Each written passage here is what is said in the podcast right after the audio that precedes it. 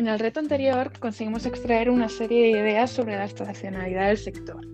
Desde nuestro punto de vista, consideramos que en el sector automovilístico destacan los periodos previos a vacaciones. La compra de un coche no se decide de un día para otro. No es una compra impulsiva, con escasa o nula premeditación, y tampoco es una compra habitual, guiada por la eh, costumbre o la inercia. La compra de un coche es una compra compleja, al ser un coche un producto de alto valor económico, el consumidor se asegura, se informa y premedita las características del producto antes de tomar la decisión de compra.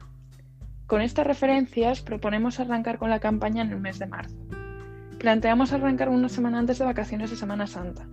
Arrancar con fuerza, buscando generar notoriedad, procurando generar la máxima cobertura posible, cubriendo con impactos el mayor número de personas. La primera fase de la campaña comienza en marzo y finaliza en el mes de julio. Justificamos haber elegido este periodo por varias razones.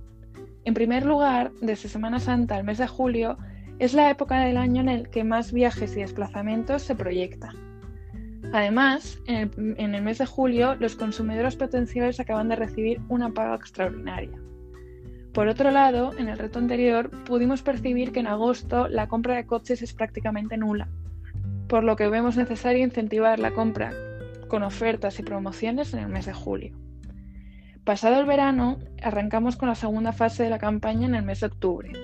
La campaña finalmente la dejaremos morir en diciembre. Justificamos haber elegido este periodo añadiendo eh, varias razones más a las razones expuestas anteriormente.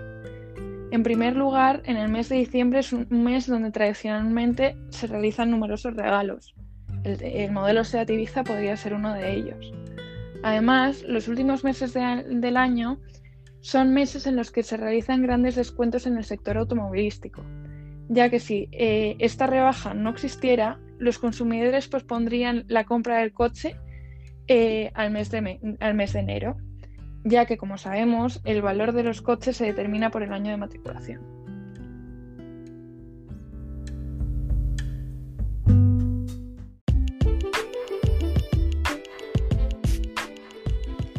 En relación al self-spending, cuando nos preguntamos cómo íbamos a distribuir eh, porcentualmente la inversión del cliente, seguimos los siguientes pasos.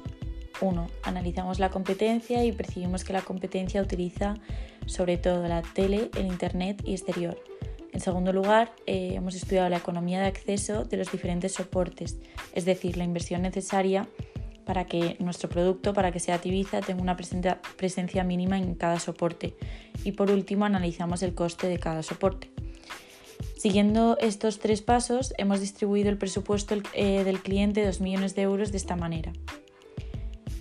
Revistas un 13%, Internet un 5%, cine un 7%, exterior un 23% y, y tele un 53%. Teniendo en cuenta todos los puntos estratégicos anteriores, podemos comenzar a marcar las líneas principales de la campaña SEAT Ibiza.